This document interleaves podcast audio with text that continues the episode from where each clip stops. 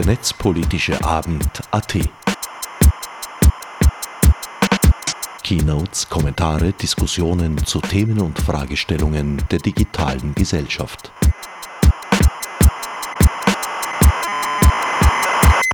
Ich bin der Erwin Steinhammer. Ich begleite euch durch diesen Abend am 54. Netzpolitischen Abend, am 1. April, kein Scherz. Meine Pronomen sind er, ihm. Dann darf ich gleich den ersten Gast vorstellen. Das ist die Natascha Strobel. Ähm, sie verwendet sie ihr Pronomen, hat Politikwissenschaft studiert und ist eine Expertin für rechten Diskurs. Dementsprechend auch heute das Thema neurechte Rhetorik entlarven auf Twitter und anderswo. Und sie ist auch deswegen regelmäßig Ziel von Angriffen aller Art, auch auf Social Media. Und wenn ich richtig informiert bin, hat sie deswegen auch gerade zum Beispiel ihren Twitter-Account deaktiviert. Dann möchte ich dir die Bühne übergeben, liebe Natascha. Ja, danke schön. Ähm, danke auch für, also für die Einladung. Danke, dass ich hier sein darf. Schade, dass wir uns noch nicht in Person treffen können. Ich könnte zu Fuß hingehen. Äh, es wäre gar nicht so weit. Äh, aber ich freue mich, dass ich hier bin. Danke auch für die nette Einführung. Ich werde jetzt so 10, nein, wahrscheinlich 15 Minuten einen Vortrag ähm, halten, werde versuchen, nicht so ausschweifend zu sein. Und es geht um neurechte Rhetorik. Bevor wir über neurechte Rhetorik reden, kommt das, was immer am Anfang kommt. Wir müssen darüber reden, was die Begriffe, die wir verwenden, eigentlich bedeuten. Was ist die neue Rechte? Und wenn wir über die neue Rechte reden, dann müssen wir über Rechtsextremismus reden. Und wie das Sozialwissenschaftlerinnen so gerne machen, äh, machen wir einen Haufen Definitionen vorher. Ich mache es ganz kurz. Wenn wir über die neue Rechte reden, dann müssen wir über Rechtsextremismus reden. Mir ist es wichtig, oder ich verstehe Rechtsextremismus nicht als Aufzählung von Gruppen, um zu sagen, diese sieben Gruppen und diese zehn Personen, das sind die Rechtsextremen, sondern Rechtsextremismus ist eine Ideologie. Rechtsextremismus nach Willibald Holzer eine Ideologie der Ungleichheit und einer damit verbundenen Ungleichwertigkeit von Menschen oder Menschengruppen. Das heißt, eine rechtsextreme Einstellung bedeutet, dass man Menschen, wenn sie auf die Welt kommen, in eine Hierarchie einordnet. Diese Hierarchie ist völkisch, nationalistisch und so weiter. Und Ziel ist es, dass die, die zusammen auf einem Flecken Erde leben, dass die einander möglichst gleich sind also Homogenität herstellen. Was bedeutet diese Hierarchie? Diese Hierarchie bedeutet, dass es unveränderliche Merkmale gibt, die eine Bedeutung haben und die Menschen mehr oder weniger wert machen. Das kann Geschlecht, Hautfarbe, Sexualität, Religion, Krankheit oder Nichtkrankheit, also bis ins Unendliche ähm, aufdröselbar. Wichtig ist, an der Spitze sind sie selbst ähm, sie sind die Elite, weiß, männlich, bürgerlich, europäisch, amerikanisch, ohne Behinderung, ohne Krankheit, äh, heterosexuell und so weiter. Diese Ungleichheit und diese Ungleichwertigkeit steht im Zentrum des Rechtsextremismus. Und das ist eben nicht nur ein paar Leuten einschreibbar, die die rechtsextrem sind, das ist eine Ideologie. Und diese Ideologie kann man weiter verbreiten, über Sprache zum Beispiel. Äh, und diese Ideologie kann man auch unbewusst weiter verbreiten. Das heißt, man muss nicht selbst rechtsextrem sein, das ist auch interessant, äh, wenn Menschen sich selbst auch als rechtsextrem verstehen. Aber für das, was die neue Rechte ist und für das, was wir heute besprechen, ist es wichtig zu verstehen, dass Rechtsextremismus eine Ideologie ist und diese Ideologie weiter verbreiten kann. Wir könnten jetzt noch über ganz, ganz viele Begriffe mehr reden, ähm, denn der Begriff Rechtsextremismus selbst hat äh, viele, viele Probleme. Schon allein, dass der Extremismus im Rechtsextremismus vorkommt, ist ein Problem, denn dieser Extremismus verleitet zu der sogenannten Extremismustheorie, wo es eine gute Mitte gibt und dann gibt es einen Rechtsextremismus, dann gibt es einen Linksextremismus und die sind so die Bösen und in der Mitte, das sind die Guten. Das ist eine Theorie über Rechtsextremismus, die sich hält, die aber gänzlich unbrauchbar ist, wenn man ein Phänomen wie die neue Rechte sich anschaut. Denn es ist gerade das, was in dieser Mitte der Gesellschaft passiert. Das ist ja das, was so interessant ist. Wir könnten jetzt noch über ganz, ganz viele andere Begriffe reden, über Faschismus, Nationalsozialismus, über Rechtspopulismus. Dazu kommen wir heute alles nicht, aber dieser Rechtsextremismusbegriff hat eben Grenzen. ähm, die wichtig sind, aber die ihn auch manchmal unbrauchbar machen, diesen Begriff. Und gleichzeitig sehen wir auch eine völlige Entgrenzung dieses Begriffs, wo für alles angewandt wird, was man gerade nicht mag.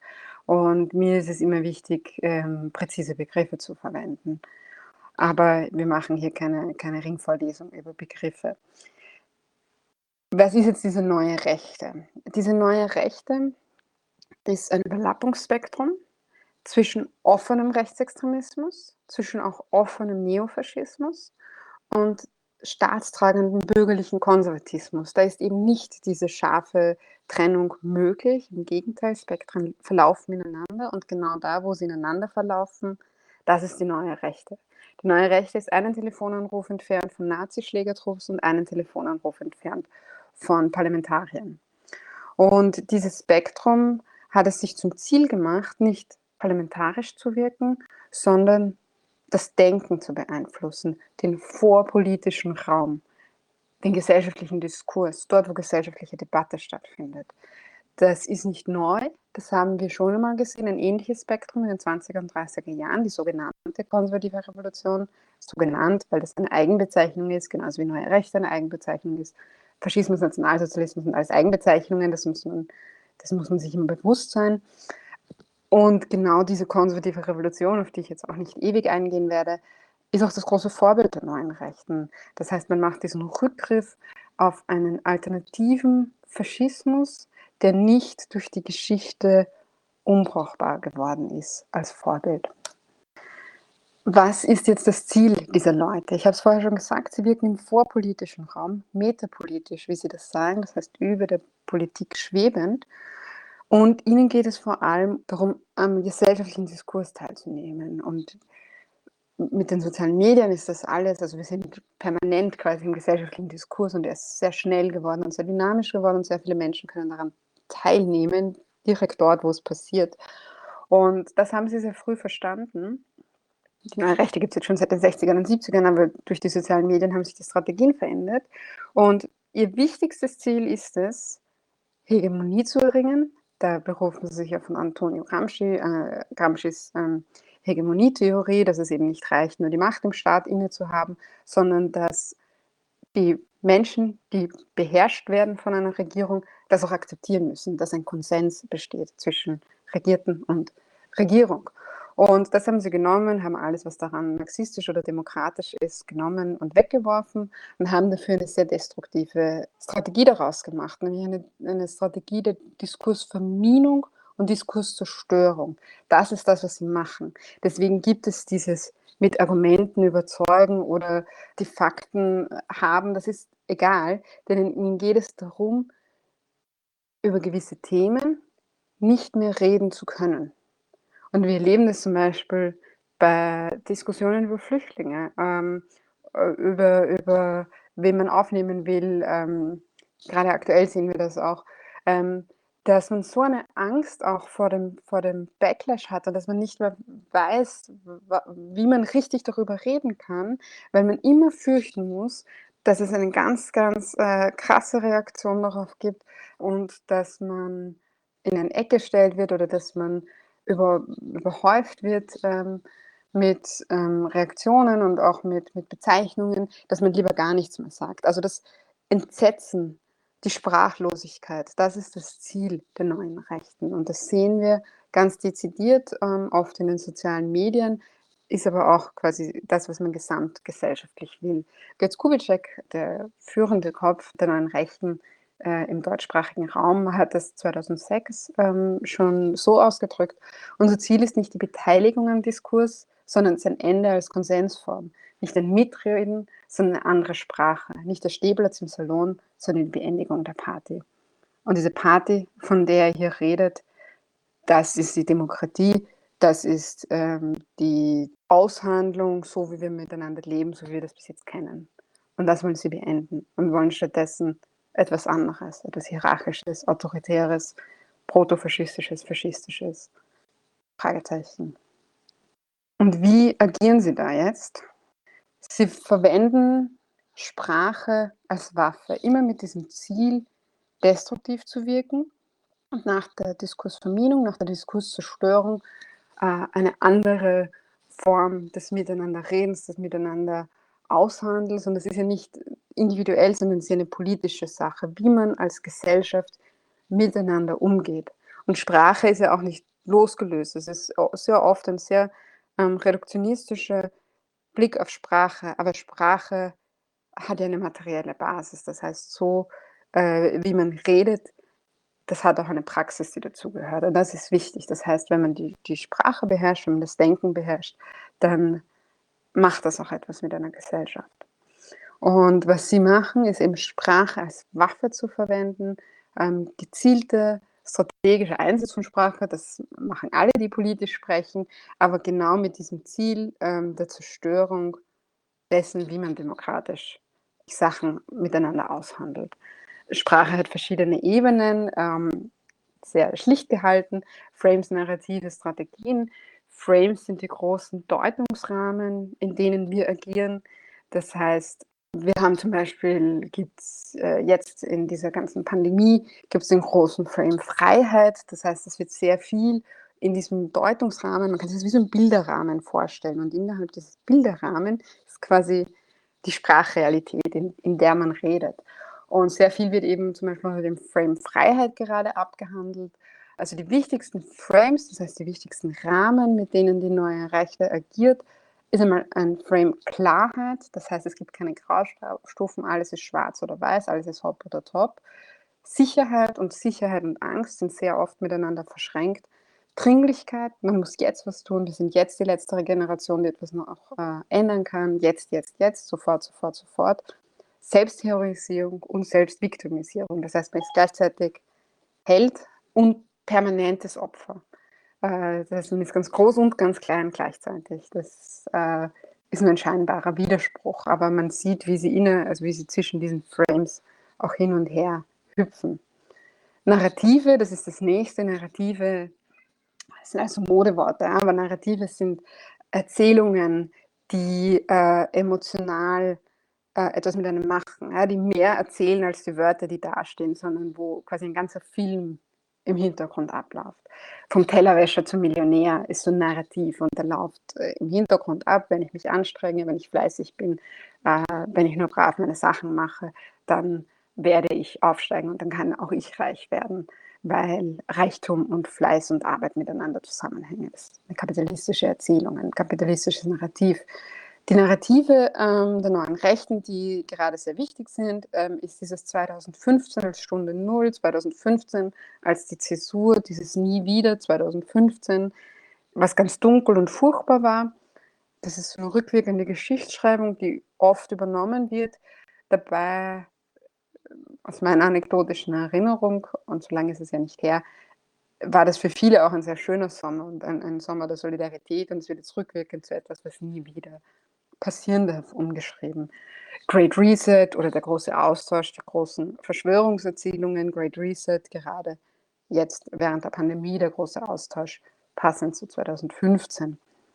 Und man sieht es in diesen drei Worten, der große Austausch, da passiert sofort etwas im Kopf. Ja. Das ist, also, da muss man ganz viel dazu erklären es sind nur drei Worte und die sind aber so wirkmächtig, weil sich dieses Narrativ ähm, so gut festsetzen hat können. Also wir werden ausgetauscht, wir sind bedroht, wir müssen uns wehren, wir sind die Letzten, die sich wehren können. Da kommen Leute, die wollen uns etwas antun, andere Leute steuern die und so weiter. Also das ist alles in diesem Narrativ des großen Austauschs drinnen.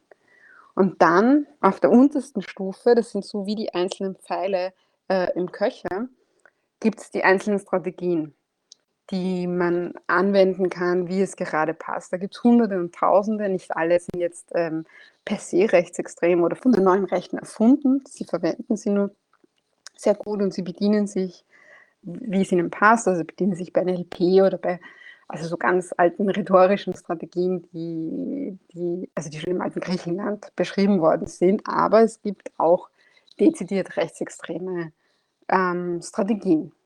Retorsion, Mimikry, semantisches Verwirrspiel äh, sind da Beispiele dafür.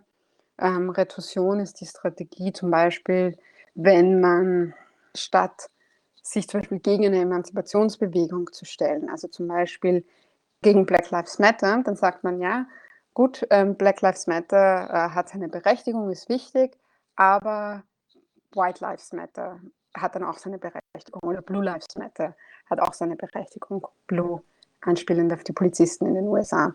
Und ähm, da passiert so ein, eine Gleichsetzung, also da muss man alle Machtverhältnisse sich wegdenken und dann passiert eine Gleichsetzung, so eine formalistische, wo man sagt, wenn es äh, Black Lives Matter gibt, dann darf es auch Blue Lives Matter geben.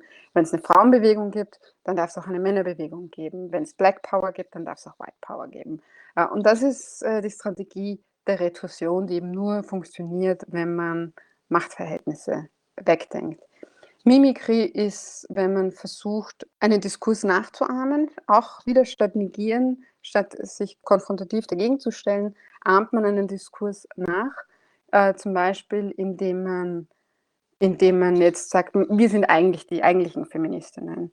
Feminismus ist super, aber wir sind die eigentlichen Feministinnen und Feministinnen heißt, dass wir gegen Flüchtlinge sind, weil Flüchtlinge äh, ja immer Übergriffe auf Frauen machen. Das ist so ein, ein, ein Mimikry- Diskurs, den zum Beispiel die Identitären immer sehr gerne gemacht haben. Semantisches Verwirrspiel ist dasselbe auf der Begriffsebene. Das heißt, man nimmt ein Wort, entleert es völlig seines ursprünglichen Sinns, füllt einen neuen Sinn rein und kapert sich so das Wort. Das ist zum Beispiel schon in den 20er Jahren im Sozialismus geschehen. Schon 1919 hat Oswald Spengler das Büchlein Preußentum und Sozialismus herausgegeben, wo er versucht hat, dieses Modewort Sozialismus neu zu besetzen, völkisch zu besetzen.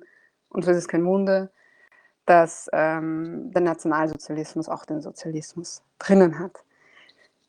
Ich rede sehr schnell, äh, weil ich sehr viel unterbringen will. Äh, ich bin jetzt aber auch schon am Ende quasi dieser Ausführungen und habe hoffentlich so ein bisschen nachzeichnen können von, wer sind die eigentlich, zu was machen die eigentlich und was wollen die eigentlich und habe am Schluss noch ein paar Beispiele. Ich werde jetzt vielleicht nicht alle machen. Äh, das sind Beispiele von Twitter. Ich habe einen geheimen Twitter-Account, wo ich noch reinschauen kann. Und ich habe jetzt einfach nur völlig random äh, von den letzten drei Tagen ähm, mir, mir Sachen rausgenommen. Also wenn man sich den Benedikt Kaiser zum Beispiel anschaut, Benedikt Kaiser ist Redakteur bei der Sezession. Die Sezession ist das wichtigste Zentralorgan der neuen Rechten. Der Antaios Verlag ist der zugehörige Verlag. Der verweist darauf und es ist einfach nur eine Ankündigung für sein Buch, was er geschrieben hat. Ja, also jetzt nichts Großartiges, was man großartig analysieren müsste. Aber ähm, es ist ganz interessant, dass er dieses Buch Solidarischen Patriotismus genannt hat, wo er sich eben, und das macht er schon ganz lange, versucht, diesen Solidaritätsbegriff zu nehmen und nach rechts umzudeuten und immer mit Patriotismus zu verquicken. Das heißt, wir haben hier eben diese Strategie des semantischen Verwirrspiels, wo er ähm, versucht, auch an linke Diskurse anzuknüpfen und gleichzeitig das Ganze mit einer rechten, mit einer völkischen Inhalt eben zu füllen. Er verwendet sogar hier das Wort gemeinwohlorientiert. Also das ist ähm, das ist auch aus so äh, liberalen, linksliberalen, grünliberalen und so weiter ähm, Diskursen kennen. Und er ähm, macht das sehr geschickt, auch in seinem Buch, ich kenne das Buch, wo er eben versucht, linke Diskurse nach rechts zu ziehen. Äh, ist ein bisschen zu viel Ehre, wenn ich sage, wie Oswald Spengler, da das natürlich unterschiedliche Qualitäten sind, aber in der Strategie sehr ähnlich ähm, von dem, was Oswald Spengler schon 1919 mit Preußentum und Sozialismus gemacht hat. Wenn wir uns da den Antaios Verlag gleich daneben anschauen, der Fall Free Lina, das ist diese äh, linke Aktivistin, die da mit, mit Helikopter und Handschellen abgeführt worden ist, also die da äh, ja, kriminalisiert wird, weil sie eine Perücke daheim gehabt hat. Und äh, Antifa heißt Terrorismus und es wird von zahlreichen Journalisten verschwiegen, relativiert oder gar verherrlicht das Kompakt-Spezial trägt, Kompakt ist eben ein anderes Magazin, trägt alle Infos zusammen, die man nun wissen sollte. Ist auch einfach nur ein Werbetext für äh, ein anderes Magazin, beziehungsweise die Rezension zu diesem Magazin. Aber hier ist auch, also das Narrativ dieses, die Antifa ist so übermächtig und so gefährlich und das wird verschwiegen, das ist ein ganz, ganz wichtiges Narrativ innerhalb der neuen Rechten. Also da wird so ein Bedrohungsszenario, eben Angst, Sicherheit, Ordnung, also das sind alles die Frames, die da auch drinnen sind. Und Antifa heißt Terrorismus, ist natürlich, also auch geht in Richtung Retorsion, Denn wir reden die ganze Zeit über Rechtsterrorismus und zu Recht, ja, bei Hanau, Halle und so weiter. Und das ist natürlich schlecht für Rechte, wenn Terrorismus mit Rechts, Rechtsextremen, wie auch immer, ähm, verquickt wird. Und deswegen bauen sie eben ein neues Terrorismus-Narrativ auf, nämlich dass das, was die Antifa macht, das ist auch Terrorismus. Und dann ist es nicht eben rein rechtsbesetzt, sondern dann gibt es eben auch linken Terrorismus und das ist die Antifa. Und das ist, was hier passiert in diesem Text. Und dann eben auch immer mit diesen Verschwörungserzählungen, das wird verschwiegen und relativiert und gar verherrlicht und, und wir sind die Einzigen, die die Wahrheit haben.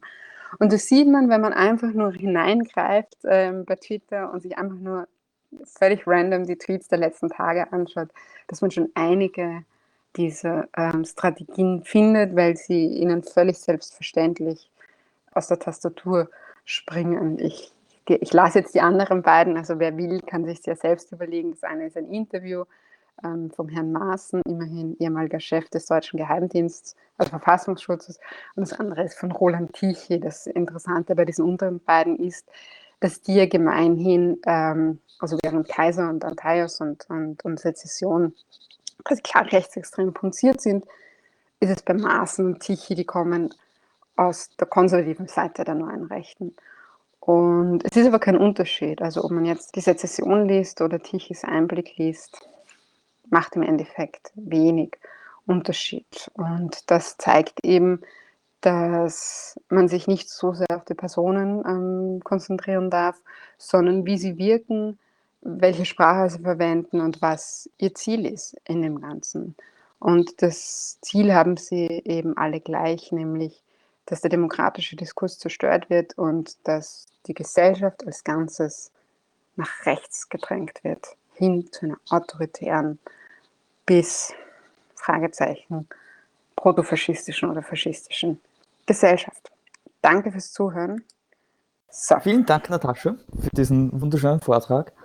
Ähm, ansonsten würden wir zum nächsten Vortrag Bitte. übergehen, und zwar zum Thomas Lohninger. Thomas Lohninger ist, ähm, benutzt er ihm-Pronomen, ist Geschäftsführer von Epicenter Works. Epicenter Works und den Tom kennen wahrscheinlich die meisten von euch hier. Der Tom wird uns heute vom Covid-Pass, das Ticket in ein normales Leben, vortragen. Bitte, Thomas. Danke, Erwin. Also wie jeder Titel mit einem Fragezeichen, das kennt ihr von der Zeitung, ist die Antwort auf die Frage nein. Aber dieses Wording kommt von unserem Kanzler Sebastian Kurz, der gemeint hat, so ein Corona-Pass sei das Ticket für ein normales Leben. Natürlich ist die Impfung das, aber trotzdem ist es ein wichtiges Thema, das nicht nur in Österreich, sondern auch in Europa gerade viel bewegt. Und deswegen haben wir es uns angeschaut, weil dieses Thema auch wirklich einige ethische und netzpolitische Dimensionen hat. Ganz grundsätzlich äh, kann man sich ja fragen, wieso haben wir das oder brauchen wir das überhaupt? Wir haben doch alle diesen schönen gelben Impfpass. Das ist ein WHO-Standard, den gibt es überall auf der Welt. Der ist günstig, heute verfügbar und äh, für ein globales Problem wie eine Pandemie doch eigentlich ganz gut geeignet. Ja, leider äh, ist das nicht der Weg, in den die politische Debatte geht im Moment. Wir haben schon im Mai 2020, äh, vielleicht hat das jemand mitbekommen, sehr stark thematisiert, dass in Österreich gerade ein elektronischer Impfpass eingeführt wird. Äh, das kann man als Vorstufe zu einem Covid-Pass verstehen. Ein elektronischer Impfpass ersetzt dieses gelbe WHO-Impfpässchen auf Papier. Und ähm, das Argument war, wie so oft, bessere Statistik. Bei der UG-Novelle ist ja auch der Grund, wieso man Leute aus der Uni raushaut, bessere Statistik. Und ähm, dieser Impfpass ist dann in der Pandemie beschlossen worden und inzwischen auch schon in Kraft. Ähm, also so gut wie jede Impfung, vor allem auch jede Covid-19-Impfung, wird dort inzwischen eingetragen.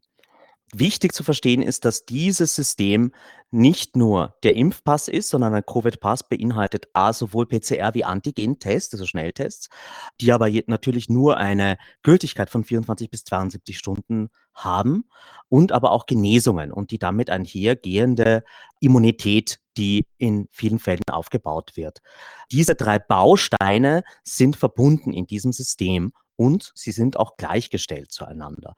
Äh, sprich, dieser Ausweis, der ja am Ende, wie wir sehen werden, mit einem Ampelsystem passiert, also bin ich rot, bin ich gefährlich, bin ich grün, bin ich ungefährlich für alles scheinbar, der ähm, setzt diese drei Dinge auf einer Stufe, auch wenn sie eigentlich sehr große Unterschiede zwischen, zwischen sich haben. Ich kann zum Beispiel geimpft sein und trotzdem äh, wieder positiv testen. Also das ist möglich. Es gibt einige Fälle, wo man wieder PCR positiv ist. Das äh, heißt, dass man wahrscheinlich trotzdem keinen schweren Verlauf haben wird. Man kann aber für andere Leute ansteckend sein. Gerade mit gewissen Mutationen wissen wir schon, dass es hier eben eine durchaus große Unterscheidung gibt. Grundsätzlich steht hinter dieser ganzen Debatte die Frage, ob wir Impfprivilegien haben wollen. Also jetzt, wo wir uns zum Glück langsam aus dieser Pandemie herausbewegen, zumindest in westlichen Ländern, äh, stellt sich natürlich die Frage, wie schaut dieser Übergang in ein normales Leben aus? Und da ist ein ganz wichtiger Punkt, dass man versucht, äh, eben eine Unterscheidung zu machen. Das, wir haben das in Österreich schon ganz simpel gehabt bei den Eintrittstests für körpernahe Dienstleistungen. Das würde ich auch prinzipiell als unkritisch äh, bezeichnen, weil jeder kann sich testen lassen, nicht jeder kann sich impfen lassen. Ganz einfach, weil die Impfung nicht verfügbar ist, aber dann, weil Menschen mit zum Beispiel Autoimmunerkrankungen oder weil sie schwanger sind, auch gar nicht in der Lage sind, sich impfen zu lassen. Und wir reden hier potenziell eben wirklich von einem System, das in der Breite äh, der Gesellschaft ausgerollt wird. Sprich, der starke wirtschaftliche Druck wieder aufzumachen, verbindet sich hier äh, mit dem Druck, so ein System einzuführen. Und wir kennen alle die Debatte rund um Hygienekonzepte in der Kultur, im Sport, bei der Wirtschaft. Und hier ist natürlich das ein wichtiger Baustein auch für diesen wirtschaftlichen Druck. Und äh, der würde natürlich auch zu einer massiven Verbreitung dieses Systems führen das muss man einfach mitbedenken, dass hier äh, nicht nur die äh, Anbieter von so einer Software dahinter stecken als äh, potenziell Interessierte an einer breiten Ausrollung, sondern auch große Teile der Wirtschaft und dass die Verbreitung wahrscheinlich besser sein wird als alles, was man jemals mit Werbegeld kaufen könnte. Das Ganze ist eben leider nicht ein System, das auf Papier basieren wird, sondern es muss eine App sein. Das äh, ist von uns am Anfang auch in Frage gestellt worden. Der Zug ist aber leider abgefahren. Also eine Offline-Variante davon wird es nicht geben. Dieser QR-Code wird auch aus Papier ausgehändigt werden. Also man versucht, sucht sowohl in Österreich wie auch auf europäischer Ebene der Realität Rechnung zu tragen, dass die meisten Menschen, die heute geimpft werden, eben kein Apple-Smartphone haben, sondern wenn überhaupt ein, ein Granny-Phone und eben ganz viele Menschen, die heute schon geimpft sind, eben gar kein Smartphone haben. Deswegen wird das Ganze auch auf Papier zur Verfügung stehen. Aber was wir vorgeschlagen haben, dass man im gelben WHO-Impfpass einfach einen Hologrammsticker reingibt, den dadurch vielleicht auch diesen Pass aufwertet und sicherer macht, der Idee ist man nicht gefolgt. Zur Begriffsbestimmung. Die EU spricht von Digital Green Certificate. Der Begriff hat sich auch in Österreich durchgesetzt. Wir sagen schon eher Covid-Pass dazu, weil wir glauben, dass das der passendere Begriff ist. Ähm, hier geht es um Eintrittstests, sowohl in Länder wie auch in Betriebsstätten. Und Digital Green Certificate, äh, für die meisten Menschen wird dieser Pass nicht grün sein, sondern eher rot. Äh, und äh, vor allem, wenn der gelbe WHO-Pass dann gegenüber dem grünen Zertifikatspass äh, sich bewähren muss, wir glauben, dass Covid-Pass der bessere Begriff ist. Es gibt hier schon einige Länder, die nach vorne geprescht sind. Das erste war Israel, äh, dann ist Dänemark mit einer Ankündigung rausgegangen. Das israelische System, was sehr leicht fälschbar ist, gibt einen Schwarzmarkt für Impfzertifikate in Israel inzwischen. In Dänemark hat man das einfach in bestehende Gesundheits-Apps integriert. In Ungarn hat man einfach äh, Plastikkarten per Post zu den Leuten verschickt, die schon geimpft wurden. Zumindest ist das der Plan. Laut meinen ungarischen Kolleginnen ist da noch nichts verschickt worden. Über Österreich sprechen wir gleich noch. In Deutschland hat man sich besonders angestrengt und ein System mit sage und schreibe fünf Blockchains auf den Weg gebracht. Das österreichische System erlaubt einem, wenn man getestet ist, über gesundheit.gv.at dieses Testergebnis einzusehen.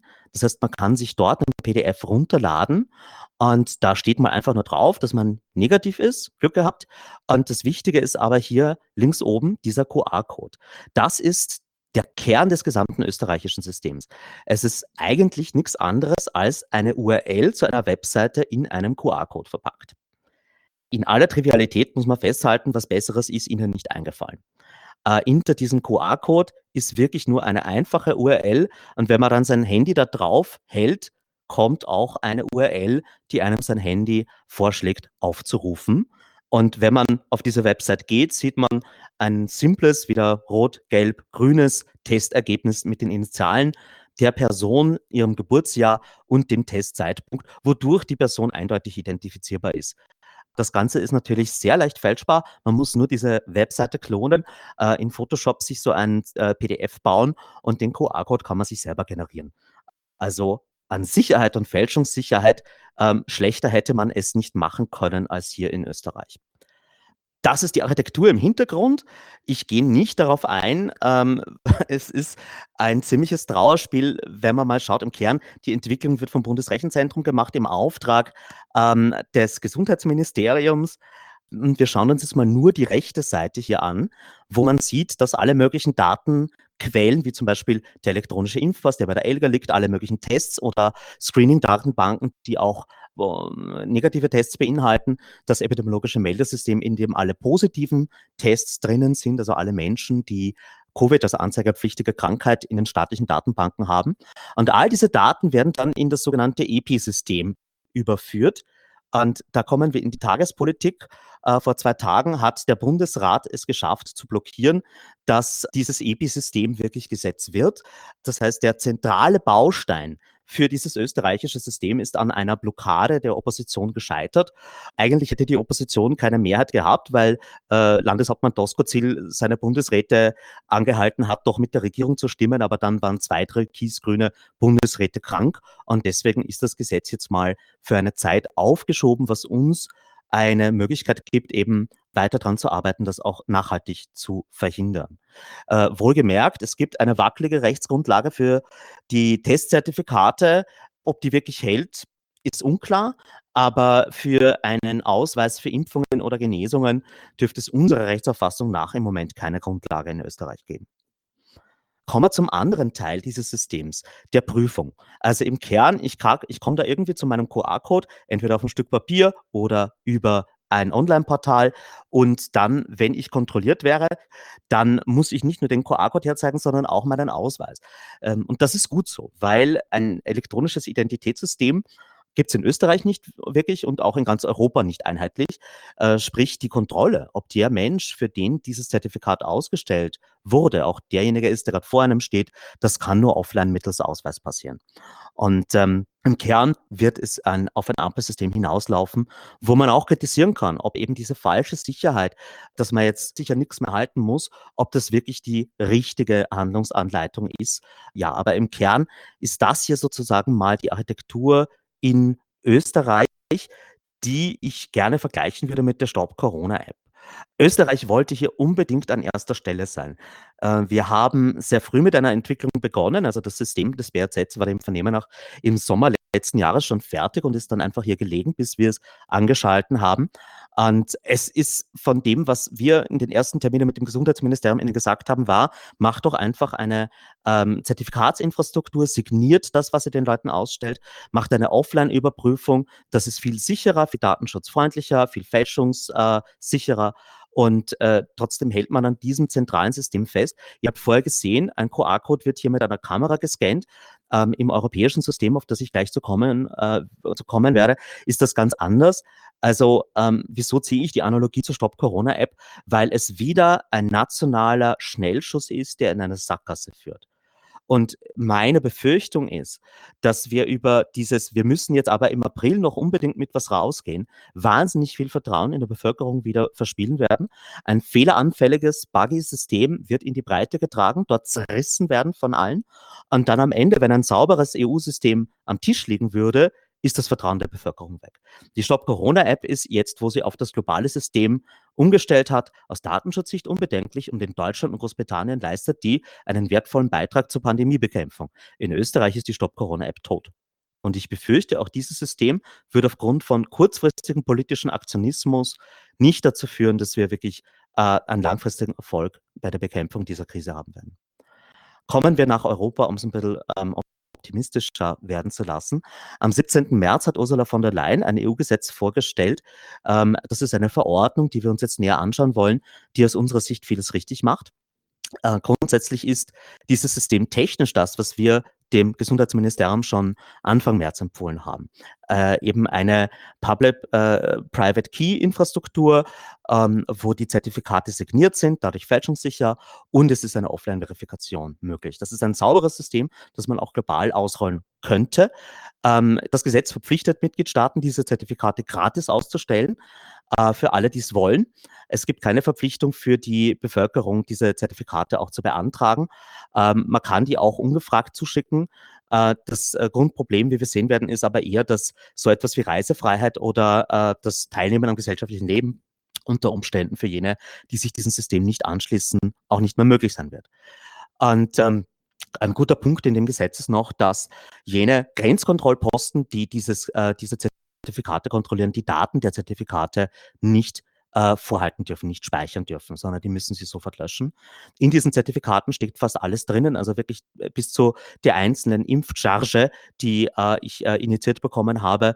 Ähm, und äh, das heißt, das sind schon relevante personenbezogene Daten im Klartext in dem Zertifikat drinnen. Und ähm, Wichtig ist noch zuletzt, dass dieses Gesetz sich einzig und allein auf Freedom of Movement, also der Reisefreiheit und Personenfreizügigkeit innerhalb der Europäischen Union ähm, äh, darauf fußt. Und das heißt, eine äh, Betriebsstättenkontrolle oder sowas ist nicht vorgesehen mit diesem Gesetz. Ähm, kommen wir zum technischen Hintergrund. Wir sind ja der netzpolitische Abend, aber ich schaue, dass ich das simpel halte. Das ist der technische Hintergrund dieses Systems. Äh, die EU war da auch weiter transparenter als Österreich. Und wir sehen hier einen wichtigen Punkt, Offline Verification Workflow. Das ist ein Pfeil, der sich im Kreis äh, dreht. Sowas ist immer schön für die Technik, weil das heißt, da wird nichts irgendwo hingeschickt, sondern in dieser App, die den QR-Code scannt, sehe ich, ist der gültig oder nicht. Und niemand kriegt mit, dass ich jetzt gerade diesen QR-Code gescannt habe. Das heißt, niemand weiß, dass ich gerade im Restaurant war, im Museum war ähm, oder auf der illegalen Sexparty in Brüssel mit meinen äh, Kollegen von Fidesz. Äh, all das, also dieses System der EU könnte man auch äh, bei Mafia-Veranstaltungen verwenden und es wäre komplett untraceable, dass die sich jetzt hier gegenseitig gecheckt haben, ob sie eh safe sind. Das Problem ist diese gestrichelte Linie in der Mitte. Das ist eine Online-Verification, die vorgesehen ist, die in Planung ist. Wenn das kommt, dann würde der Mitgliedstaat, der mir dieses Impf- oder Genesungszertifikat ausgestellt hat, jedes Mal mitbekommen, wenn ich in irgendwo Eintritt verlange. Bei einem Land, bei einem Restaurant, bei einer Sexparty, whatever. Und das ist natürlich etwas, was es einerseits nicht braucht, das ist nicht das gelindeste Mittel und zweitens dem Vernehmen nach auch etwas, das Österreich hier übrigens rein verhandelt hat. Also wir ähm, haben hier im Gesundheitsministerium besondere Experten sitzen, die sich auch auf EU-Ebene scheinbar für ein solches System einsetzen. Und ähm, Argumentation dafür ist Quarantänekontrolle. Wenn jemand geimpft ist und danach positiv wird, will man das Impfzertifikat invalidieren was Blödsinn ist, weil auch wenn ich PCR-positiv bin, ich bin immer noch geimpft. Und in der medizinischen Bewertung haben beide Fakten ihre Wertigkeit müssen zusammengelesen werden. Und äh, da es gäbe da auf jeden Fall auch gelindere Mittel mittels Revocation Lists oder anderen Verfahren. Probleme bei dem EU-System ist, dass im Moment noch die Mitgliedstaaten entscheiden, ob diese Zertifikate auf Papier oder online ausgegeben werden. Das ist vor allem in äh, vielen der Union Internetverbindungen haben, teilweise nicht mal E-Mail-Accounts haben, ein großes Problem. Wir sehen das bereits in äh, Ungarn, in Ansätzen äh, in Roma-Siedlungen. Und deswegen braucht sie Änderungsanträge, dass die Leute entscheiden können, über welche Form sie dieses Zertifikat ausgestellt bekommen wollen. Es gibt eine neue Regel, dass Reisebeschränkungen zwischen EU-Ländern äh, notifiziert werden müssen. Also wenn man Grenzkontrollen macht, muss man vorher Bescheid geben allen anderen Ländern. Diese Notifizierung gilt aber nur für Menschen, die so einen Covid-Pass haben wenn ich Menschen, die keinen Covid-Pass habe, äh, auf einmal in der Grenzkontrolle aufhalten will, müsste ich das nicht notifizieren. Was aus unserer Sicht auch ein großes Problem ist. Und zuletzt, das System hat keine richtige Sunset-Clause, sondern wenn der Präsident der WHO die Pandemie für beendet erklärt, entscheidet die Kommission, unabhängig davon, äh, über eine Pausierung des Systems. Also äh, das wird nur schlafen gelegt, es bleibt weiterhin bestehen. Ähm, vorletzter Punkt, das Ganze ist auch vor dem Hintergrund von Fortress Europe zu sehen. Es ist absehbar, dass wir hier auch bald mal so Sätze hören wie äh, ja, Asyl nur mit äh, Impfpass oder mit Covid-Pass. Ähm, äh, diese, diese Idee, die Europa hier gebärt, dass man einen, einen international anerkannten WHO-Impfpass ablöst mit etwas Elektronischen und die Mitgliedstaaten kümmern sich, dass das ausgestellt wird, ist halt für den Großteil der Länder dieser Welt absolut illusorisch weil der Staat das nicht hergibt, weil er die Daten da nicht hat und weil auch die Verfügbarkeit äh, und Performance von Bürokratie einfach nicht demnach ist, dass man das wirklich verlangen kann. Also hier wird schon auch eine neue Unterscheidung getroffen, die, glaube ich, bei internationalen Reisebeschränkungen noch ganz lange Nachwirkungen haben wird, was mich zu meinem letzten Punkt bringt. Und zwar, wir müssen uns jetzt, wo wir langsam doch aus der Pandemie herauskommen, immer mehr die Frage stellen, welche permanenten Strukturen uns danach bleiben werden. Also es ist alles unter einem Notfall äh, gemacht worden, was wir an Gesetzen gesehen haben, was an Systemen etabliert wurde, was an neuen Datensammlungen geschaffen wurde. Und ich fände es äußerst negativ, wenn wir uns am Ende der Pandemie noch alle dran gewöhnen, dass wir QR-Code scannen müssen, bevor wir in irgendeine Betriebsstätte reingehen. Und äh, ich, ich hoffe, dass das ein minimalinvasives System wird. Ähm, wir haben auf EU-Ebene den Zeitplan äh, so dass wir in einer Urgency Procedure sind. Im April wird die erste Lesung abgehandelt. Wir arbeiten gerade an Änderungsanträgen mit mehreren Parteien und das System soll Anfang Juni bereits live gehen, was äußerst ambitioniert ist, aber das ist im Moment die Richtung, in die es geht. Und damit will ich schließen und vielen Dank für die Aufmerksamkeit. Vielen Dank, Thomas, für den ebenfalls extrem interessanten Vortrag. Dann darf ich schon den Erich bitten. Der Erich Möchel benutzt er Im-Pronomen. Er ist Journalist bei Radio FM4, Experte für österreichische und europäische Netzpolitik und ein Veteran der Crypto Wars. Und um diese Crypto Wars wird es auch jetzt in seinem Vortrag gehen, nämlich zum Gipfel, zum Europä also unionseuropäisch ähm, USA-Gipfel ähm, gegen sichere Verschlüsselung.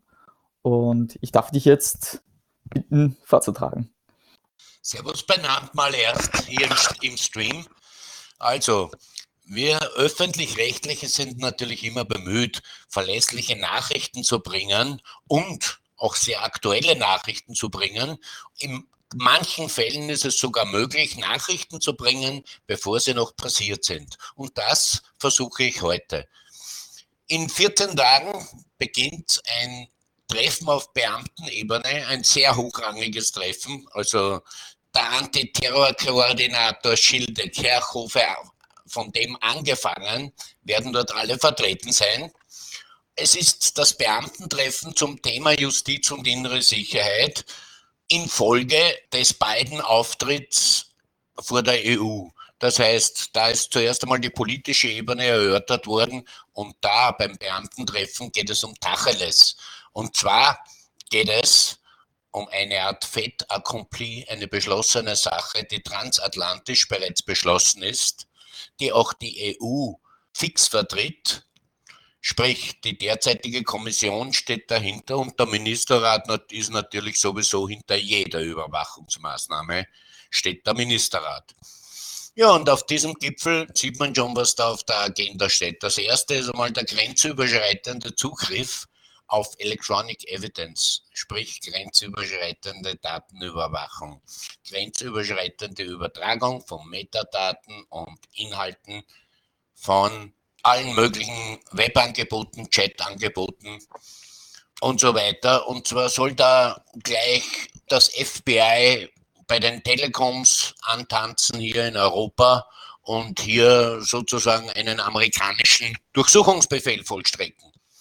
Das ist ein recht mutiger Ansatz, das gleich mit den USA zu erörtern, weil es nämlich keine innereuropäische Lösung gibt. Da gibt es ganz große Widerstände und zwar im selben Ministerrat, der das vorantreibt, wo dann doch immer noch wieder nationale Vorbehalte hineingeschrieben werden, will heißen, es wird so schnell nichts werden.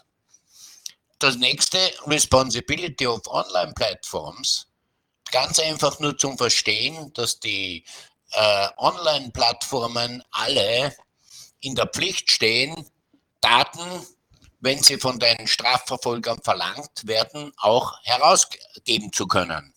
Sprich, Ende für Ende-zu-Ende-Verschlüsselung, weil da das nicht geht. Und hier haben wir dann den nächsten Punkt, Herausforderungen im Betreff auf Verschlüsselung und gesetzliche Überwachung da werden die Europäer ihren famosen Ministerratsbeschluss vom Dezember vorstellen, der dermaßen viel Wellen in Europa gemacht hat. Ich hatte zufällig als erster die Story. Es ist alles bereits abgesprochen. Man will Ende-zu-Ende-Verschlüsselung schlicht und einfach aus dem Netz verdrängen.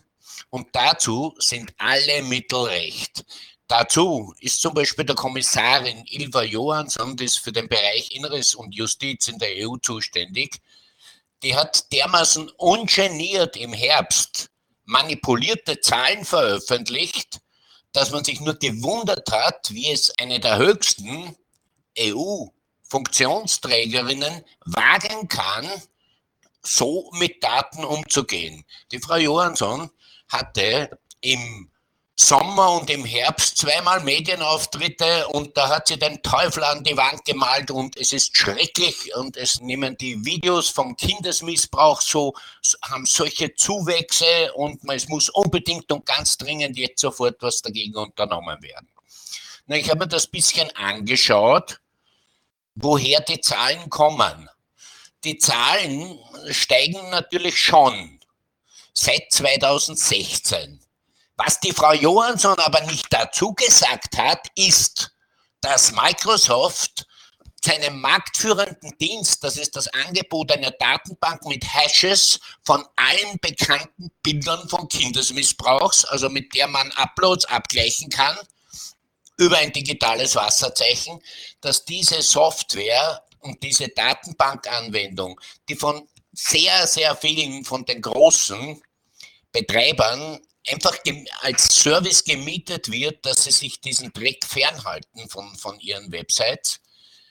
Sie hat nicht dazu gesagt, dass diese Software erst seit 2016 überhaupt Videos watermarken kann und identifizieren kann. Das heißt, es war klar, dass die Zeit davor und danach nicht zu vergleichen war, weil diese Software eingesetzt wurde auf den großen Plattformen und da wurden natürlich auch solche Videos gefunden. Übrigens mit einer abartig hohen Fehltrefferquote. Also es waren jede Menge falsche Treffer dabei. Facebook hat das eine Zeit lang laufen gehabt. Das Gros der falschen Treffer waren alles harmlose Familienfotos, wo die Familie zusammen auf Strandurlaub war mit den Kindern und den Großeltern Fotos geschickt hat und da waren eben halbnackte bis nackte Kinder drauf. Die Eltern haben sich nichts gedacht dabei, weil es ist ja nicht öffentlich, sondern wir schicken das in einen privaten Chat. Ja, Facebook hat das gescannt, es gab jede Menge falsche Treffer und die wurden dann automatisch den Behörden gemeldet. Also derartiges hat man im Moment jetzt vor und das will man verpflichtend machen. Jetzt komme ich zu dieser famosen Kommissarin zurück. Das ist im Übrigen die übelste Innenkommissarin, an die ich mich überhaupt erinnern kann. Alle Innenkommissare der EU in den letzten 20 Jahren zusammengezählt. Na, sie hat natürlich auch was dazu beitragen müssen, was genau getimt ist zu diesem transatlantischen Treffen, weil am Ende des transatlantischen Treffens läuft auch diese EU-Konsultation, die zufällig auch zum Thema Kindesmissbrauchbilder geht, aus und wird veröffentlicht. Das heißt, es soll gerastert werden, ob in privaten Kommunikationen nach Bildern gesucht werden soll oder ob private Kommunikationen auch dazu benutzt werden soll, durchsucht werden sollten, um neues Material zu finden. Zwischen beiden Sachen ist ein himmelweiter Unterschied. Im ersten Fall wird auf bekannte Weise ein digitales Wasserzeichen eines Bildes erstellt und das wird mit, mit der Datenbank von Microsoft abgeglichen. Treffer ja, Treffer nein. Im anderen Fall kommen heuristische Verfahren zum Einsatz. Das heißt, Algorithmen rechnen hoch, zu welchem Wahrscheinlichkeitsgrad dieses Foto in den Bereich Kindesmissbrauchs fällt. Man muss sich vorstellen, wenn der Algorithmus das dann ausrechnet und sagt, das ist sehr wahrscheinlich, dass es Kindesmissbrauchs ist, oder wir können es nicht genau identifizieren, dann wird das Ding in einen eigenen Ordner geschoben und von Leuten angesehen. Man mag sich vorstellen, was passiert, wenn bei WhatsApp so etwas mit, ich weiß nicht, eineinhalb Milliarden Usern so etwas flächendeckend eingesetzt wird. Das sind zig Millionen falsche Treffer am Tag, die sich jemand anschauen muss. Das heißt, es müssen Content äh, Moderatoren müssen private Konversationen ansehen, um zu bestimmen, ob das jetzt strafbares Material ist oder ob es doch nur die Familie ist, die den Großeltern Fotos aus den Ferien schickt.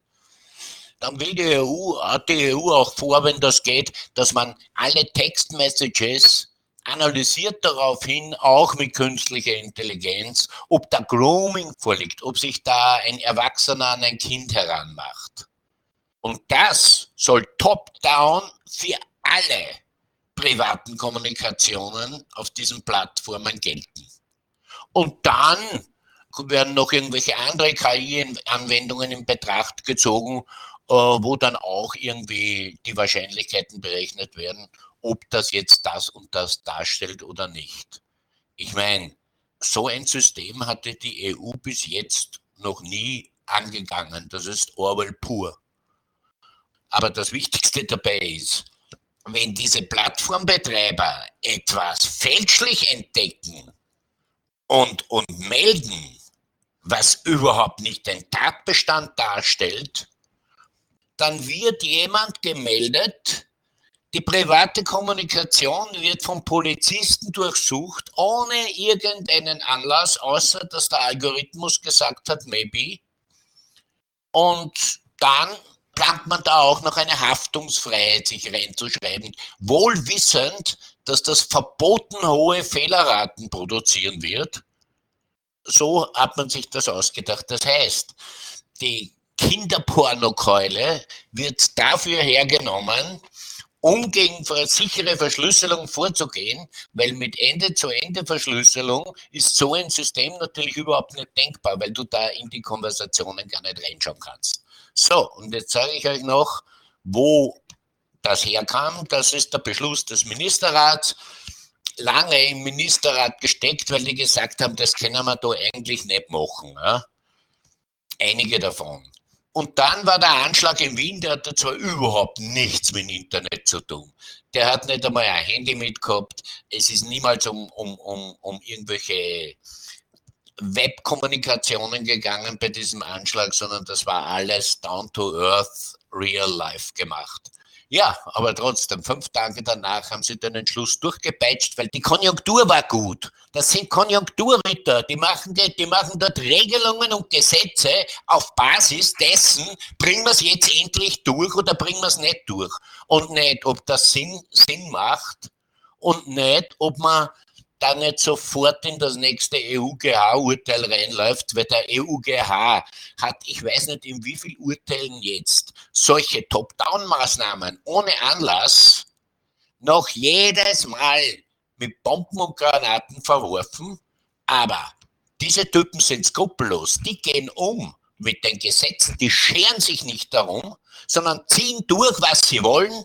Dann haben sie es drei Jahre, dann findet sich jemand, der klagt und dann haben sie es am Ende sieben, Jahr, sieben Jahre durchgezogen wie die Vorratsdatenspeicherung oder gar zehn Jahre. Und dann wurde sie im Bausch und Bogen in die Tonne getreten vom EUGH und zwar viermal hintereinander. Und genau dasselbe wird jetzt wieder passieren. Ein völlig überschießender Ansatz und Jetzt kommen wir dazu, wir waren, bis, man war bis, wir waren bis jetzt nur auf der Ebene der Strafverfolger. Jetzt kommen die eigentlichen Hintermänner hinter dem Ganzen.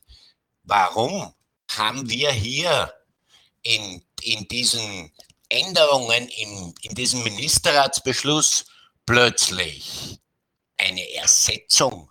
Da stand Law Enforcement, also Strafverfolger. Und plötzlich steht da competent authorities. Also nicht nur Strafverfolger, sondern wer immer dafür zuständig ist.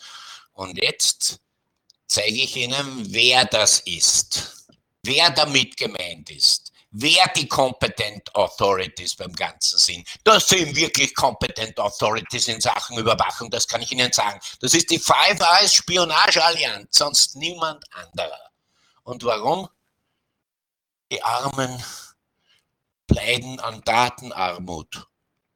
90 Prozent des Webverkehrs sind, so schätzen alle inzwischen, sind sicher TLS 1.3 transportverschlüsselt. Da können Sie sich brausen gehen, da schauen Sie nicht hinein. No, no, mit keinem Trick. Auch an der Firewall kriegst du es nicht mehr auf. No, geht nicht. Na, was macht man? Man versucht auf die Justiz einzuwirken. Vor dem Ministerratsbeschluss der EU im Dezember war eine Resolution der Innen- und Justizminister aus fünf Staaten, namentlich USA, Großbritannien, Kanada, Australien und Neuseeland. Eins, zwei, drei, vier, Five Eyes. Und da wird nachgerade ganz genau dasselbe gefordert, was in Europa die Strafverfolger fordern. Das heißt, es ist ein Joint Venture von Geheimdiensten und Strafverfolgern. Die sind relativ selten, weil in Wirklichkeit ist, ist zwischen diesen beiden staatsnahen Kräften ziemliche Feindschaft gesetzt. Die Spooks verachten die Cops ungebildet, dürfen lügen, alles keine Tugenden, die unter den Spooks was gelten.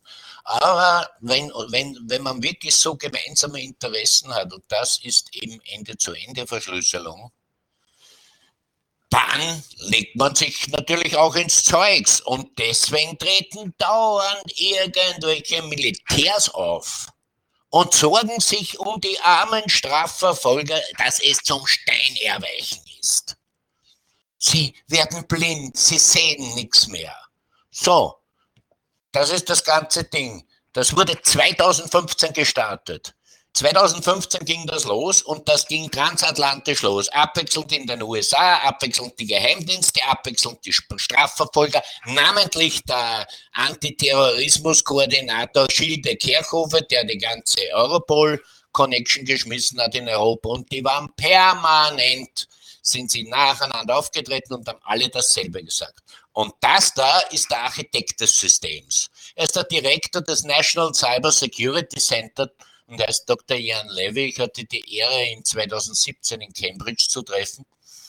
Der, das National Cyber Security Center, ist nichts anderes als eine Abteilung des britischen Militärgeheimdienstes GCHQ. Und der hat genau diese Lösung 2018 vorgeschlagen. Und die Lösung lautet, die deutsche Ratspräsidentschaft hat dann einen Marketingspruch im Dezember draus gemacht, Sicherheit durch Verschlüsselung, Sicherheit trotz Verschlüsselung. Das ist natürlich einer der übelsten Tricks von der Sorte, wie ihn die Natascha Strobel vorher unter den Rechtsradikalen aufgezählt hat. Es wird in diesem programmatischen Satz Sicherheit durch Verschlüsselung und Sicherheit trotz Verschlüsselung wird Sicherheit in zwei verschiedenen Bedeutungen verwendet. Sicherheit im ersten Teil heißt persönliche Sicherheit durch sichere Verschlüsselung und Sicherheit im zweiten Teil heißt nationale Sicherheit ist gleich Überwachbarkeit trotz Verschlüsselung. Das heißt, es wird mit den übelsten rhetorischen Tricks gearbeitet, die sattsam bekannt sind seit dem platonischen Sokrates, der einer der übelsten Wortverdreher und Spindoktoren der Antike war und gleichzeitig ein philosophischer Protagonist der Faschistenpartei von Athen, die dreimal gegen die Republik geputscht hat. Das wollte ich nur irgendwie zum Schluss der Vollständigkeit anfügen. Und mit solchen Tricks arbeitet der EU-Ministerrat, namentlich das deutsche Bundesministerium für Inneres, das dort so ziemlich das Sagen übernommen hat, seitdem die Briten weg sind. Das heißt, Deutschland und Frankreich sind in einem permanenten Match. Wer hat die radikaleren Überwachungsvorschläge im Moment? Sie matchen sich praktisch um die Nummer eins jetzt in der EU und es ist irgendwie grauslich anzusehen, weil man alles jetzt schon wirklich seit 20 Jahren kennt. So, soweit sind wir im Moment, in 14 Tagen geht es in die nächste Runde. Und ich sage euch nur, die meinen das diesmal bitter ernst und sie setzen Himmel und Hölle in Bewegung, dass sie das hinkriegen. Die Five Eyes haben am Schluss sogar Japan und Indien dazu gebracht, dass sie sich auch anschließen dem Ganzen. Das kommt auf uns zu. Wie das abzuwehren ist, weiß ich nicht. Kurzfristig wird es nicht passieren, weil sie sind wild entschlossen, auf beiden, beiden Seiten des Atlantiks das durchzusetzen. Vielen Dank, Erich, für deinen ebenfalls spannenden Vortrag und interessanten ähm, historischen Vergleich zum Schluss zum antiken Athen. Den nächsten netzpolitischen Abend gibt es am 6. Mai. Das wird dann der 55. netzpolitische Abend und unter anderem wird Paul Keller über die Open Future, warum braucht es einen Think Tank für die Open Bewegung sprechen. Dann sehen wir uns dann wieder. Ciao.